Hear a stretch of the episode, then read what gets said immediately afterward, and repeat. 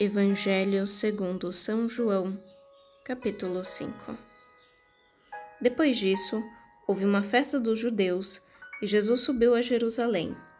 Há em Jerusalém, junto à porta das ovelhas, um tanque, chamado em hebraico Betesda, que tem cinco pórticos. Nesses pórticos jazia um grande número de enfermos, de cegos, de coxos e de paralíticos, que esperavam o movimento da água pois, de tempos em tempos, um anjo do Senhor descia ao tanque e a água se punha em movimento. E o primeiro que entrasse no tanque, depois da agitação da água, ficava curado de qualquer doença que tivesse. Estava ali um homem enfermo, havia 38 anos. Vendo-o deitado e sabendo que já havia muito tempo que estava enfermo, perguntou-lhe Jesus: Queres ficar curado? O enfermo respondeu-lhe: Senhor, não tenho ninguém que me ponha no tanque.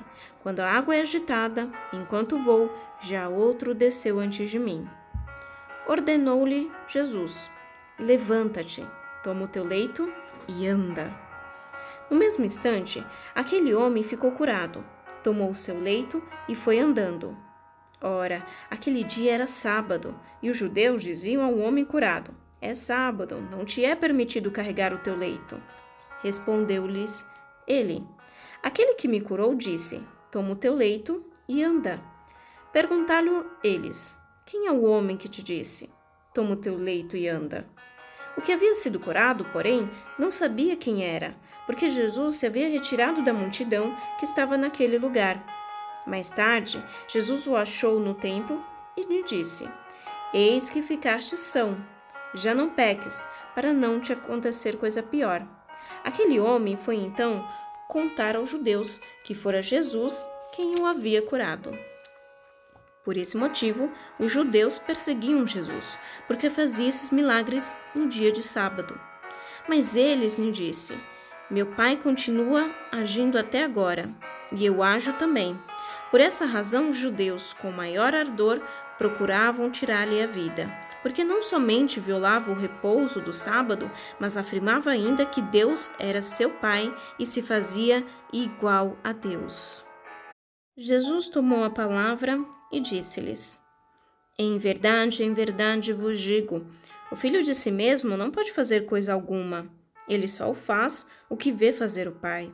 E tudo que o Pai faz, o faz também semelhantemente o filho pois o Pai ama o Filho e mostra-lhe tudo o que faz, e maiores obras do que esta lhe mostrará, para que fiqueis admirados. Com efeito, como o Pai ressuscita os mortos e lhes dá a vida, assim também o Filho dá a vida a quem ele quer. Assim, também o Pai não julga ninguém, mas entregou todo o julgamento ao Filho. Desse modo, todos honrarão o Filho bem como honram o Pai.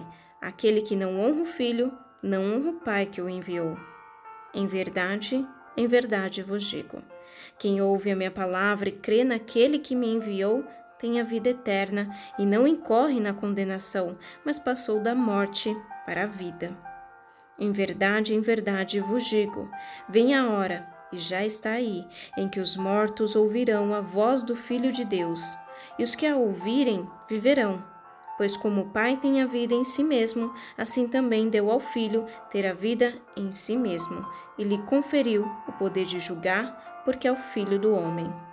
Não vos maravilheis disso, porque vem a hora em que todos os que se acham nos sepulcros sairão dele ao som de sua voz. Os que praticaram bem irão para a ressurreição da vida, e aqueles que praticaram mal ressuscitarão para serem condenados. De mim mesmo não posso fazer coisa alguma. Julgo como ouço, e o meu julgamento é justo, porque não busco a minha vontade, mas a vontade daquele que me enviou. Se eu der testemunho de mim mesmo, não é digno de fé o meu testemunho. Há outro que dá testemunho de mim, e sei que é digno de fé o testemunho que dá de mim. Vós enviastes mensageiros a João, e ele deu testemunho da verdade. Não invoco, porém, o testemunho de homem algum. Digo-vos essas coisas a fim de que sejais salvos. João era uma lâmpada que arde e ilumina. Vós, porém, só por uma hora quisestes alegrar-vos com a sua luz. mas tenho maior testemunho do que o de João, porque as obras que meu Pai me deu para executar, essas mesmas obras que faço, testemunham ao meu respeito que o Pai me enviou.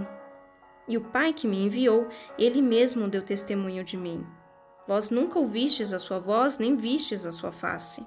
E não tendes a sua palavra permanente em vós, pois não credes naquele que ele enviou. Vós prescrutais as Escrituras, julgando encontrar nelas a vida eterna. Pois bem, são elas mesmas que dão testemunho de mim, e vós não quereis vir a mim para que tenhais a vida. Não espero a minha glória dos homens, mas sei que não tendes em vós o amor de Deus. Vim em nome de meu Pai, mas não me recebeis. Se vier outro em seu próprio nome, haveis de recebê-lo. Como podeis crer, vós que recebeis a glória um dos outros, e não buscais a glória que é só de Deus? Não julgueis que vos eis de acusar diante do Pai. Há quem vos acuse. Moisés, no qual colocais a vossa esperança? Pois se cresceis em Moisés, certamente crereis em mim, porque ele escreveu a meu respeito. Mas, se não acreditais nos meus escritos, como acreditareis nas minhas palavras? No próximo podcast, o Evangelho segundo São João, capítulo 6.